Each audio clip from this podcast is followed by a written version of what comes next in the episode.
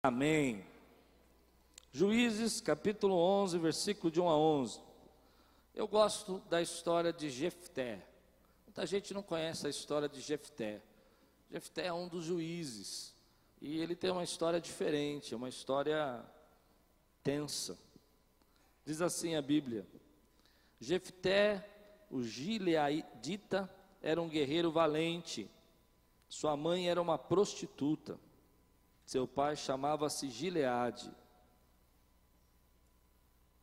A mulher de Gileade também lhe deu filhos, que quando já estavam grandes, expulsaram Jefté, dizendo: Você não vai receber nenhuma herança de nossa família, pois é filho de outra mulher. Então Jefté fugiu dos seus irmãos e se estabeleceu em Tobi. Ali um bando de vadios uniu-se a ele e o seguia.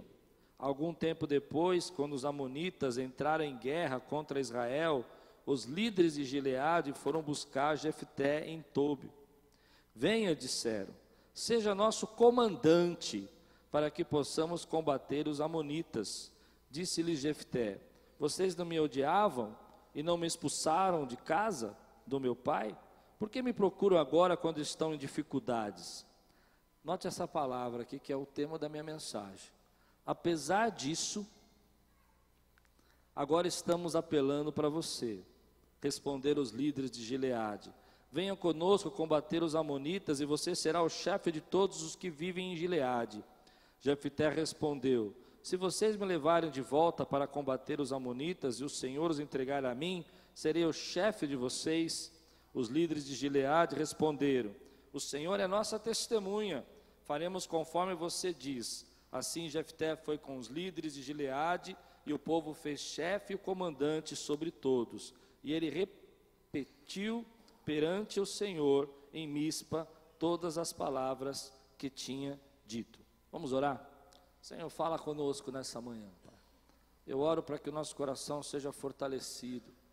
Eu oro para que o Senhor venha tratar conosco, que venha, Senhor, a mostrar para nós aquilo que o Senhor quer nos curar, tratar, sarar.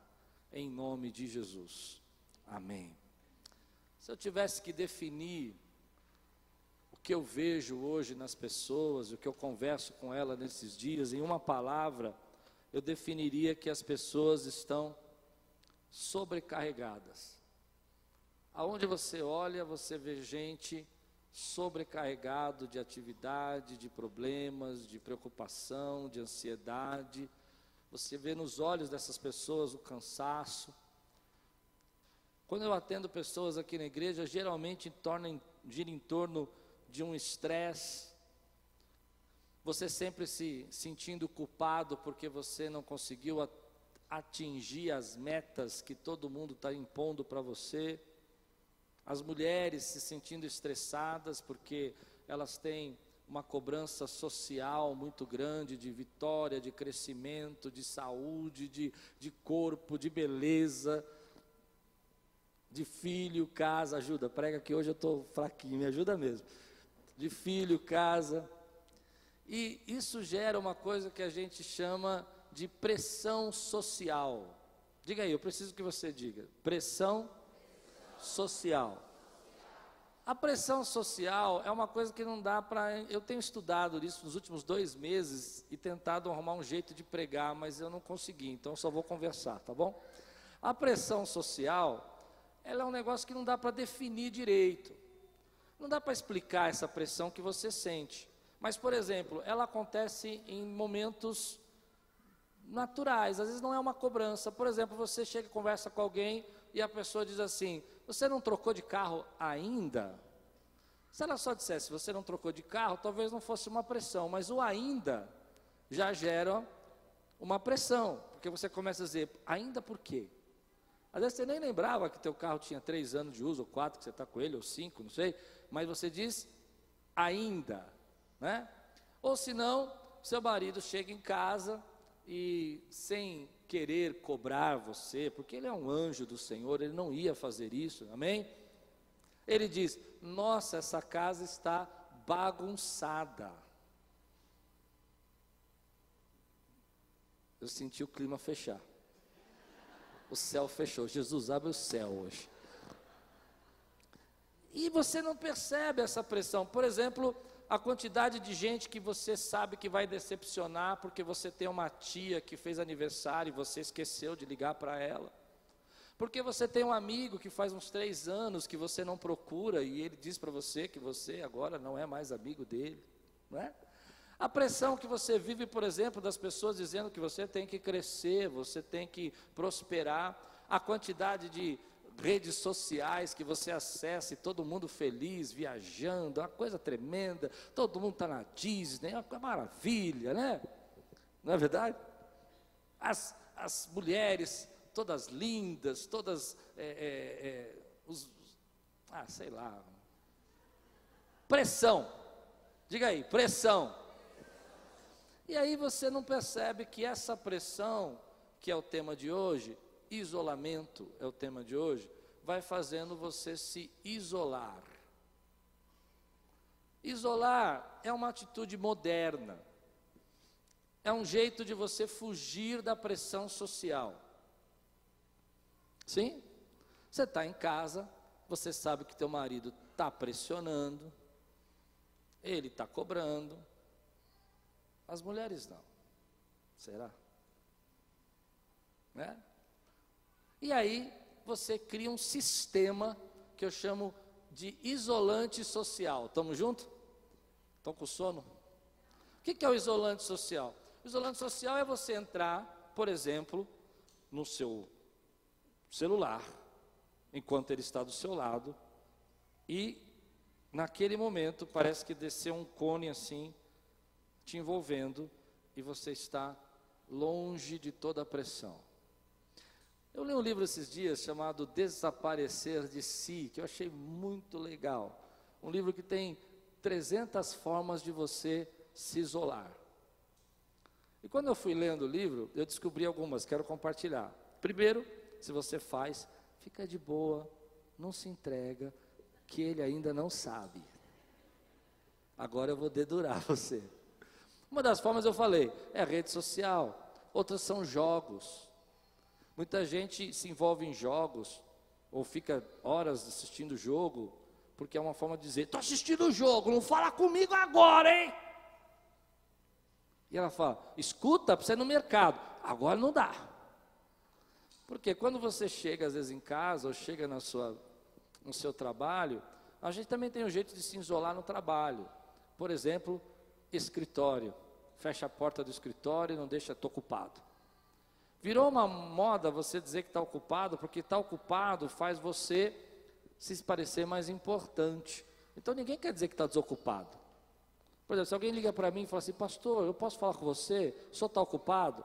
Ainda que eu não esteja, a tendência é dizer, hum, estou. Porque se eu falar que eu não estou, você vai falar, nossa, pastor já não trabalha, ainda é desocupado, né?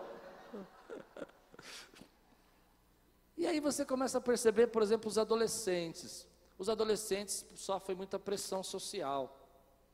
Nós temos uma geração, se você tem filhos adolescentes, eles vivem uma geração onde ah, eles têm que passar de ano. Eu vejo adolescentes assim, desesperados, porque se eles terminarem o colegial e não entrarem na faculdade, a vida acabou. Eles vão ser velhos para estudar se eles entrarem na faculdade aos 20. Não, vocês estão. Na é verdade, estou dizendo não. Toda a pressão dizendo para eles que eles têm que sair e, e, seguir uma rotina, porque eles têm que ser bom. E ser bom significa cumprir a regra. E aí nós pais chegamos em casa e falamos assim: menino, menina, você não arrumou teu quarto, você não sabe fazer nada direito. E nós vamos aumentando a pressão. E aí eles pegam um isolante que chama fone de ouvido. Porque você acha que seu filho estava muito interessado em música e ele ama música. Não, ele só quer isolar. Sim? Então ele põe o fone de ouvido, ele entra no carro, ele sabe que você vai perguntar: e aí, como é que foi a escola? Pressão. E aí, como é que foi a nota? Pressão. Você arrumou o quarto? Pressão. Tá, tá, tá. Fica de boa aí, irmão. Né? Aí ele põe o fone de ouvido, e aí você fala: Você está me ouvindo? Ele, tô. Mas não está nada, porque ele está com fone. Ou senão ele diz: Não, está vendo que eu estou ouvindo música? Aí você pega o fone, ele está ouvindo uma música que ele nem gosta, ele só está ouvindo para você não falar com ele. Eu vejo mulheres casadas desenvolvendo técnicas apuradas de isolamento. É. Para o marido não perceber. Mas ela desenvolveu uma técnica. Vejo maridos casados desenvolvendo técnicas apuradas de isolamento. Então ele fala que precisa trabalhar, ele fala que ele tem que fazer uma série de coisas, que ele precisa resolver um problema. Por quê? Porque ele está sentindo a pressão social, a pressão familiar em todas as áreas. Mas deixa eu explicar uma coisa sobre a pressão. Nós não fazemos por, por de propósito. A gente às vezes nem percebe que está fazendo. Chega alguém e fala assim para você: Nossa, você está diferente. Você engordou?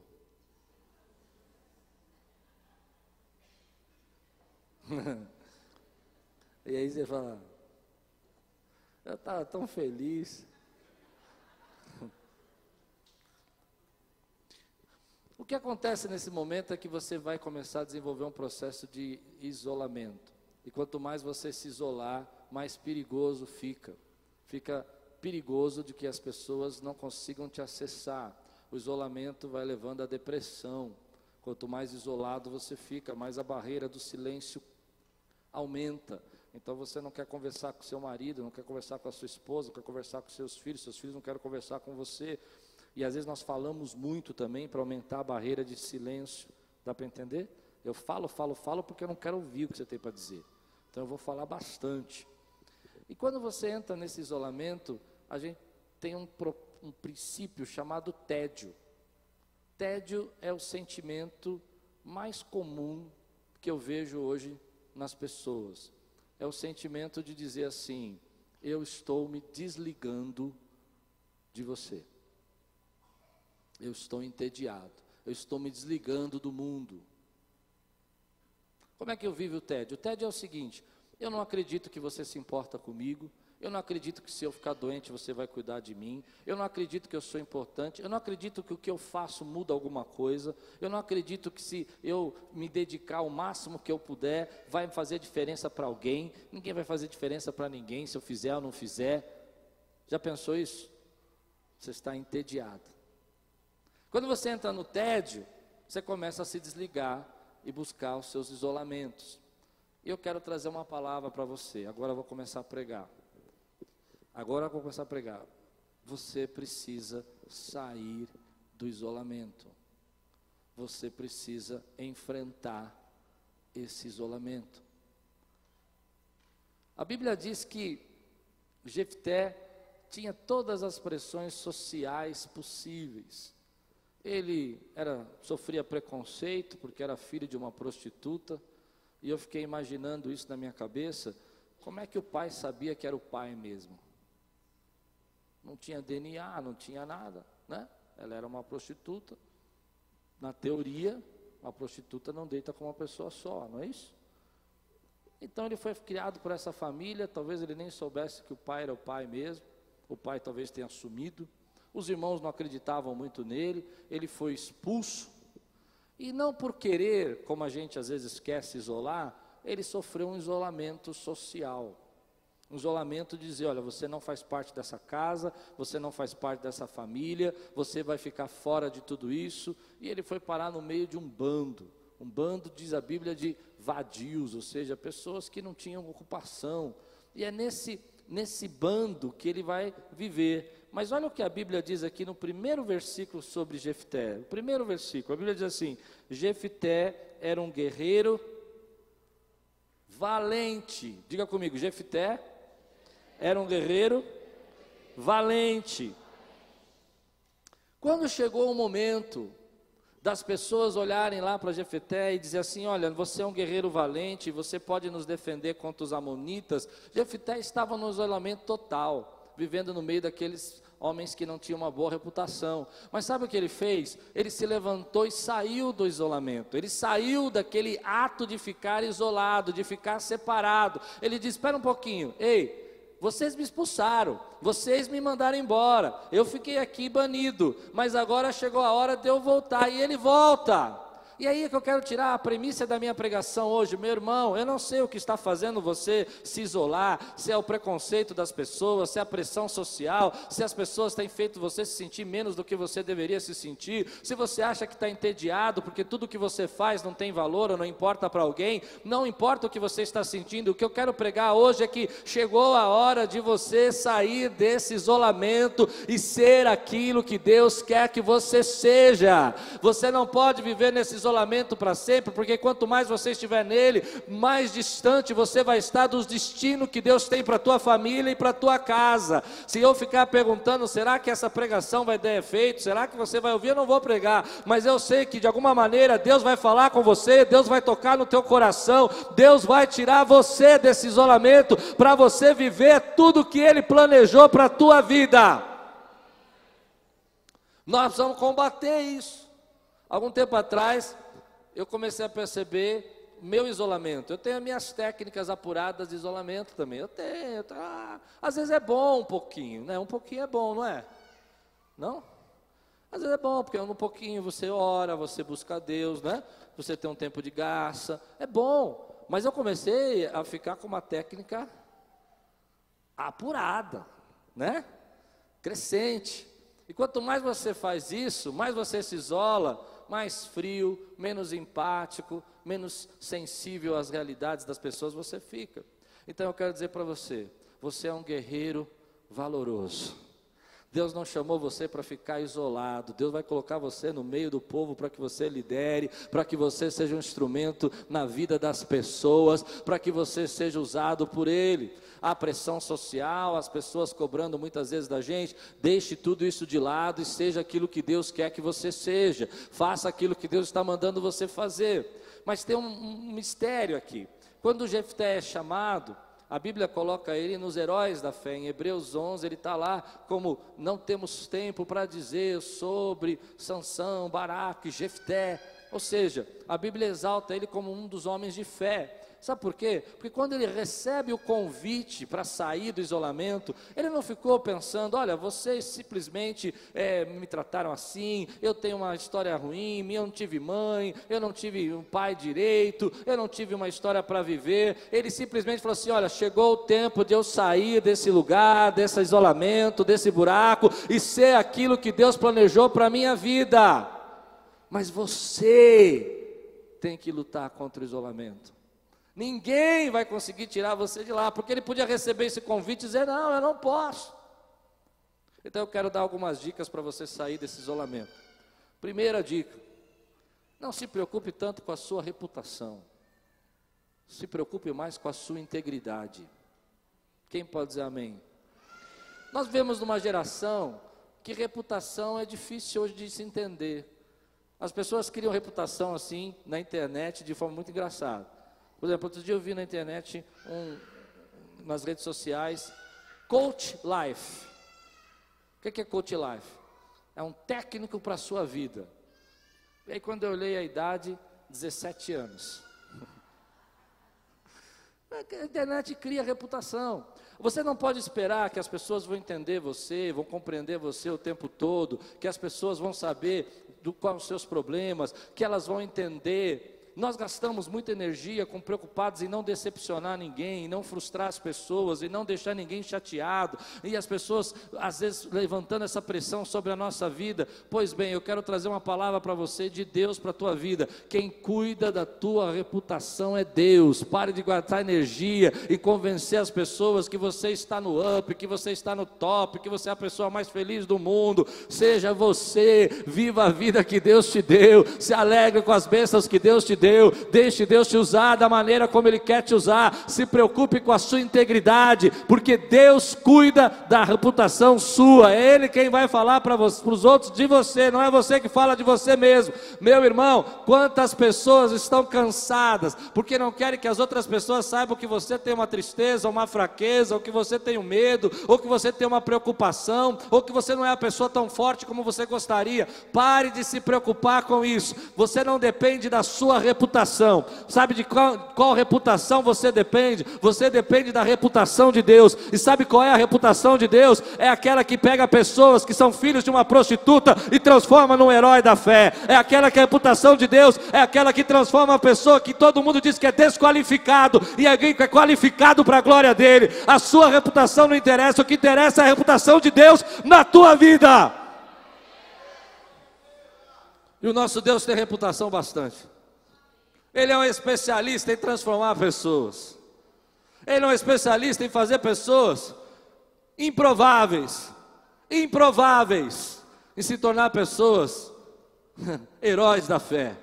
Para mim é incrível que Jefté esteja lá em Hebreus 11. Há tantos nomes da Bíblia, mas ele está lá.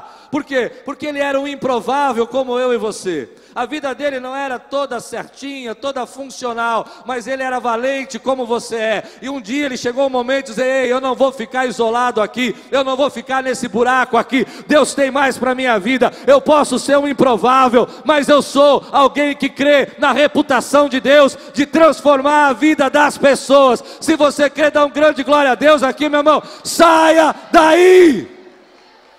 Aleluia! Quantos podem dizer comigo aqui, bem forte aqui? Saia daí! Está quase forte. Saia daí! Aleluia! É você quem sai. As pessoas têm mania de rotular a gente, não tem? Rótulos são títulos que a gente recebe. E às vezes a gente acredita nos rótulos. Já rotularam você alguma vez? Rotular é dizer: você é fraco, você é medroso. É, é difícil você não acreditar em rótulos que colocam em você durante muito tempo. Às vezes as pessoas vêm sobre nós e colocam rótulos que começam a fazer parte da nossa personalidade. Quem está entendendo o que eu estou pregando aqui? A pessoa diz que você é desorganizado e você começa a acreditar. Pessoas dizem que você não tem condição, você começa a acreditar. Pessoas dizem que você não é, você começa a acreditar. Eu já fui muito rotulado. Muito. É duro você vencer rótulos. Mas eu quero trazer uma palavra para a tua vida. Não deixe ninguém rotular você, não deixe ninguém colocar títulos que não são seus na sua vida. Meu querido, olha o que a Bíblia diz: Jefité era um guerreiro valente. Preste atenção. Enquanto eles estavam dizendo que Jefité era um filho que não sabia quem era o seu pai, filho de uma mulher que não era uma mulher de boa índole, todas essas histórias, rotulando ele, Deus estava dizendo: ei, tem mais dentro de você do que as pessoas estão rotulando você. Ah, não. As pessoas dizem para você: ei, você não vai vencer porque você é muito preguiçoso. Tem mais dentro de você do que as pessoas podem ver e rotular você. Não deixe ninguém rotular você. Receba os nomes que Deus tem para você e não os nomes que as pessoas querem dar para você. Há muita gente querendo dar nomes para nós, dizendo: olha, isso não funciona, você é assim, você é desse jeito, você é chato, você é briguento, você é mau, você é bravo, você é preguiçoso. Não deixe ninguém rotular você. Receba os nomes que Deus tem dado a você. Sabe quais os nomes que Deus te dá? Guerreiro, valoroso. Ei, você é homem de fé, mulher de fé. Receba os nomes de Deus. Há momentos que nós precisamos reconhecer que desde criança as pessoas começam a rotular a gente e nós vamos montando a nossa personalidade em cima desses rótulos. Você precisa quebrar os rótulos. Quebra os rótulos. Eu não sei como é que chamavam você. Mas eu me lembro que quando eu era criança, havia uma, um jeito de falar de mim. As pessoas não davam um nome, mas diziam, Klaus, ih. Escutei muito isso. Klaus, ih. Eu não sei se i, você completa como quiser, né? I, três pontinhos, problemático, sei lá, bagunceiro, não sei. Deixa eu dizer uma coisa. As pessoas não podem ver o que Deus já vê e já colocou dentro de você. Não deixe ninguém rotular você. Dê um nome para você. Eu vi uma história engraçada. Não sei se é verdade, mas li uma história muito interessante. Diz que aquela cantora Beyoncé é uma mulher muito tímida. Eu falei, será? E aí eu achei interessante. Diz que ela não tem muita coragem de fazer as coisas, que na vida privada dela, assim, particular, ela é muito, muito tímida. Mas quando ela começou a carreira de música dela, ela criou um personagem chamado Beyoncé, que é ela. Inclusive tem outro nome na cabeça dela, não lembro agora. E quando ela sobe para fazer o show dela, ela não é mais aquela pessoa, ela agora está num personagem novo. Eu achei isso interessante, sabia? Às vezes a gente não percebe que nós nos vemos de uma maneira que Deus não nos vê. Você se vê enfraquecido, você vê no meio de um grupo de pessoas como Jefté estava, que não tinha valor, mas Deus está vendo você como um poderoso, um guerreiro valoroso. Então hoje eu quero te ensinar um segredo. A partir de agora, eu não sei o rótulo que deram para você. Bate no teu peito aí e fala assim: Eu sou um guerreiro valoroso. Como é que um guerreiro valoroso age? Coragem, fé. Fala, fala comigo.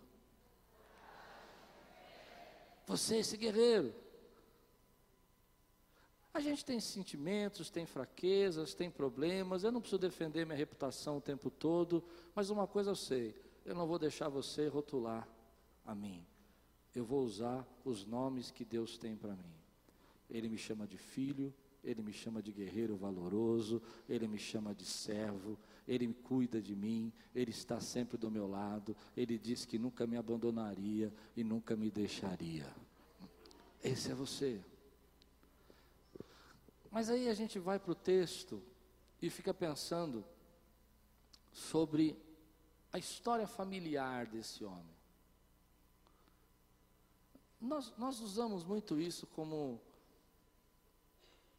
o motivo da gente não ser abençoado. A nossa família foi uma família problemática, a nossa família não deu estrutura. E aí você chega na sua idade de crescimento e desenvolvimento e se nivela, se emparelha com a sua família. Eu preciso falar isso para você. Eu preciso que você me entenda. Nós olhamos a nossa família como a nossa, o nosso ninho, sabe? Ali é o nosso lugar seguro. Então, se você veio de uma família meio bagunçada, você vai criando seu ninho, sabe como as, as aves fazem? E ali você vai formando aquele, aquela estrutura baseada na cultura, nos princípios, nos modelos. Quantos estão entendendo aqui? Eu estou fazendo o meu ninho. Estou fazendo o meu ninho. E quando eu olho o meu ninho, a minha vida é igual à vida da minha família. Porque eu vim dessa origem. Mas é interessante que Jefté sabia que Deus tinha mais para a vida dele. E alguns cristãos não sabem isso. Eles estão presos ao seu ninho, ao ninho que eles criaram baseado na sua família.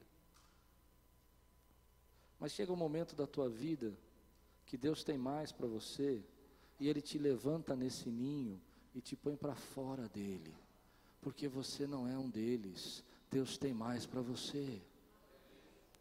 Ele precisa te jogar para fora desse ninho, para que você construa um outro ninho superior, maior, uma outra vida, que não é baseada na vida dos seus pais.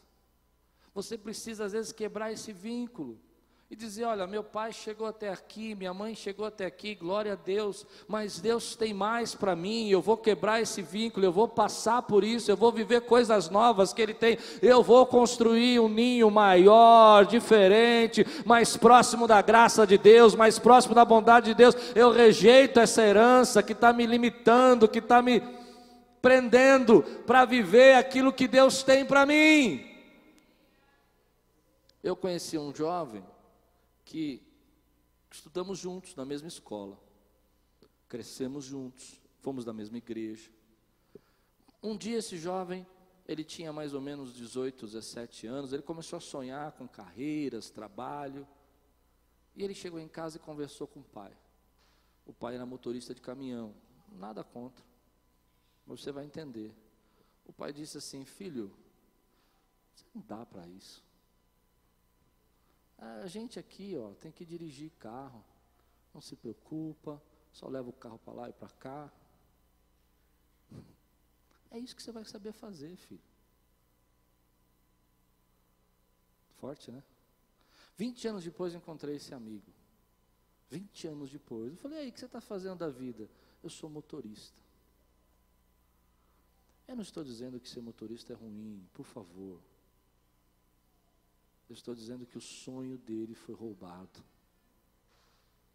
Aquilo que ele sonhava foi retirado. Construíram um ninho e não deixaram ele sair desse ninho. Pois bem, Deus está tirando você desse ninho.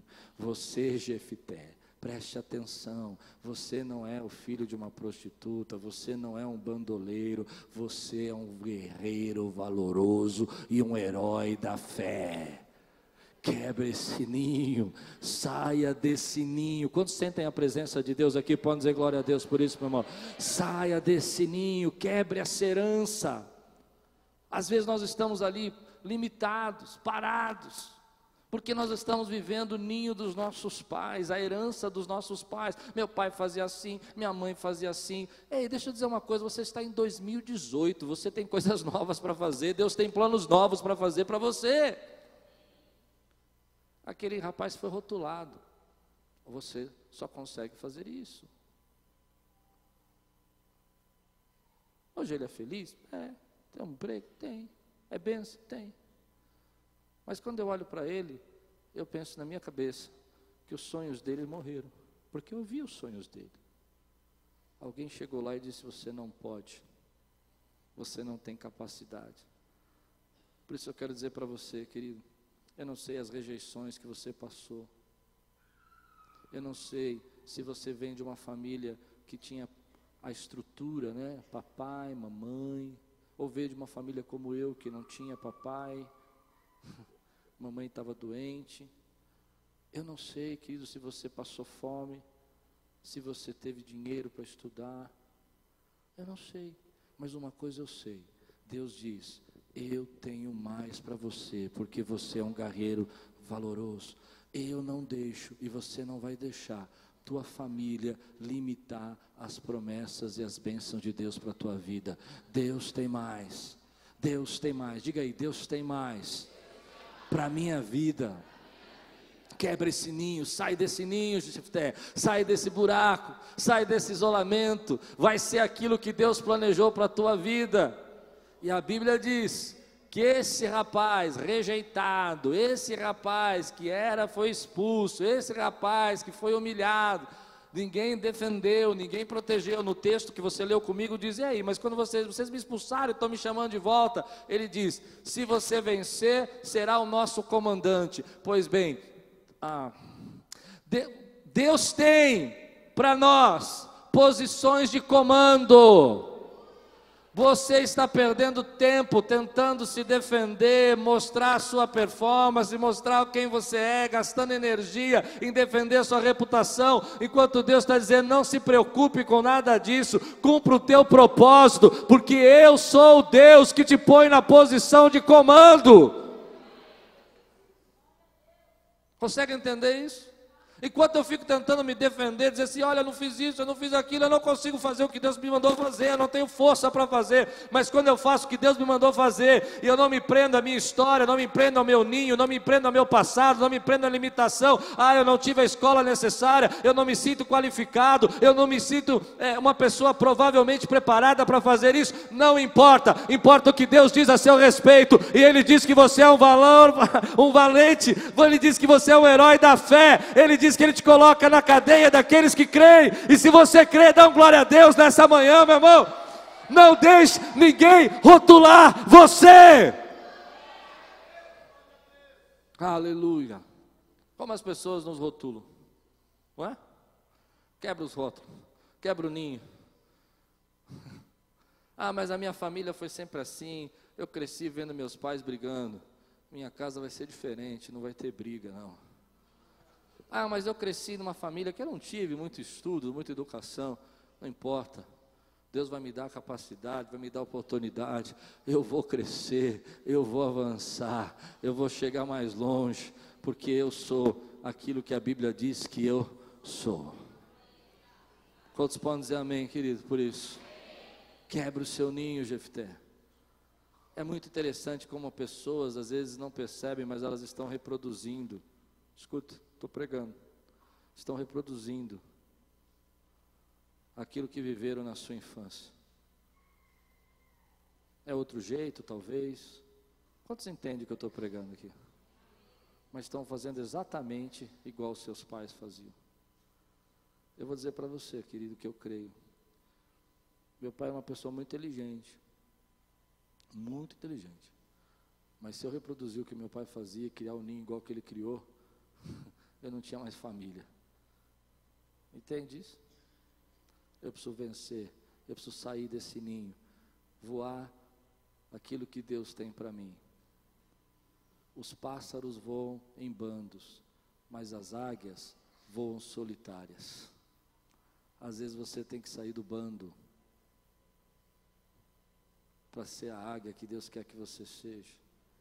Tem que ficar sozinho, tem que quebrar vínculos emocionais, tem que quebrar passado, tem que quebrar passado para viver o futuro que Deus tem para a tua vida. Quem é você? Quem é você? Eu vou fazer uma brincadeira, posso? Não escandalizo? Só um pouquinho. A partir de hoje eu vou dar um nome para você. Você é o doutor. Põe o teu nome. Como é que você chama? Ou a doutora? Como é que você chama? Diga aí, eu sou o doutor. Cadê o seu nome? Você já percebeu como o brasileiro fala com o doutor? Oi, doutor, tudo bem? Posso entrar? Engraçado que vai na minha sala e fala, pastor, cheguei! Mas no médico fala, oi, tudo bem? Até a mãozinha assim, tudo bem? Então, deixa eu dizer, estamos numa igreja de doutores. Doutores da fé, doutores de alegria, doutores de espiritualidade, doutores de graça, doutores de oração, Cadê os doutores dessa igreja? Fiquem de pé aqui, se eu tenho doutores aqui. Se você recebe esse título hoje, ah, mas eu não estudei, eu não recebi, eu nasci numa casa, diga aí, eu sou o doutor espiritual. Me respeite, por favor. Ah, você não está crendo nisso. Doutor. Sabe por que eu estou brincando com você? Porque você precisa quebrar os rótulos que colocaram em você. Quantos entendem essa palavra aqui, meu irmão? Levante sua mão aqui, vamos tentar mais uma vez, que ainda não, não senti que conectou ainda. Tem gente aí que está muito frio ainda. Levante sua mão e diga aí, eu sou, eu sou um doutor. doutor. Cadê o teu nome? Ah, vocês não fazem, eu faço eu. Pois bem, hoje quem está pregando para você é o doutor Klaus Piragini. Ah, é? Aleluia! Aleluia! E você? E você? Faz assim, leva, olha para a pessoa que está do teu lado e diz aí, prazer, eu sou a doutora. Prazer, doutor. Querido, se você quiser ser o comandante que Deus quer que você seja, estou terminando, estou terminando. Se você quer ser o comandante que, que Deus quer que você seja, Aprenda uma lição. Antes de você receber o título, você precisa receber o propósito. Ah, não. Vocês não estão bem hoje, estão? É sono. Antes de receber o título, você precisa receber o propósito. Deus está entregando hoje o propósito.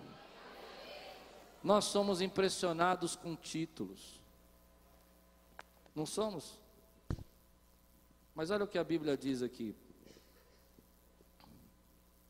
Diz assim: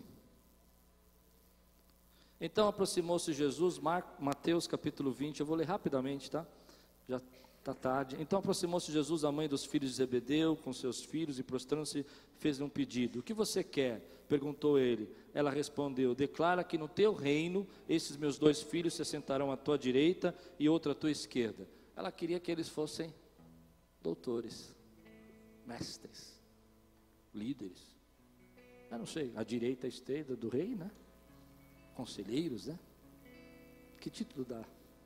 Você que é o homem dos títulos, que título dá isso aqui? Não é? Conselheiros. Ah. Vamos lá. Ah. Perguntou ele. Ela respondeu: Declara que o teu reino, estes dois outros filhos se assentarão à tua direita e à tua esquerda. Disse-lhe Jesus: Vocês não sabem o que estão pedindo. Podem vocês beber o cálice que eu vou beber? Antes do título vem o. Diga comigo, antes do título vem o. Se alinha com propósito. Se alinha com integridade, com propósito. Amém? Aí diz a palavra aqui. Podemos, responderam eles. Jesus disse: Certamente vocês beberão do meu cálice mas ao sentar-se à minha direita ou à minha esquerda, não cabe a mim conceder. Esses lugares pertencem àqueles para quem foram preparados por meu Pai. Quanto aos outros dez ouviram isso, ficaram indignados com os dois irmãos. Jesus os chamou e disse: Vocês sabem que os governantes das nações as dominam e as pessoas importantes exercem poder sobre elas. Não será assim entre vocês. Ao contrário, quem quiser tornar-se importante entre vocês deverá ser servo.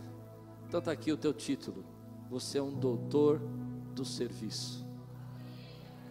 Porque se você quiser ser importante, você precisa ser servo. Antes do título vem o propósito. Cumpre o teu propósito. Não se preocupa com a sua reputação.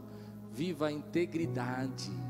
A integridade é maior do que a reputação. Nós vivemos no mundo hoje que as pessoas criam fake news, reputação virtual. Você não precisa disso, você precisa ter uma, uma reputação de integridade na presença de Deus. E Deus defende a sua reputação. Mas sabe de uma coisa: ninguém rotula você, porque hoje você sabe que você é um guerreiro valoroso. Mas eu quero terminar como eu comecei. Saia do isolamento. Olha para mim, baixou a cabeça, eu vou falar de novo. Saia do isolamento. Você precisa sair do isolamento ninguém vai conseguir tirar. As oportunidades vão surgir, as propostas vão chegar, pessoas vão dizer para você: venha, venha, venha, venha lutar, venha guerrear conosco. E você vai dizer: ah, não importa, não vale a pena. Pois bem, eu quero dizer para você: saia do isolamento, saia do isolamento, vai ser bênção para a tua vida. É só quando você sai do isolamento, você cumpre o propósito que Deus tem para você.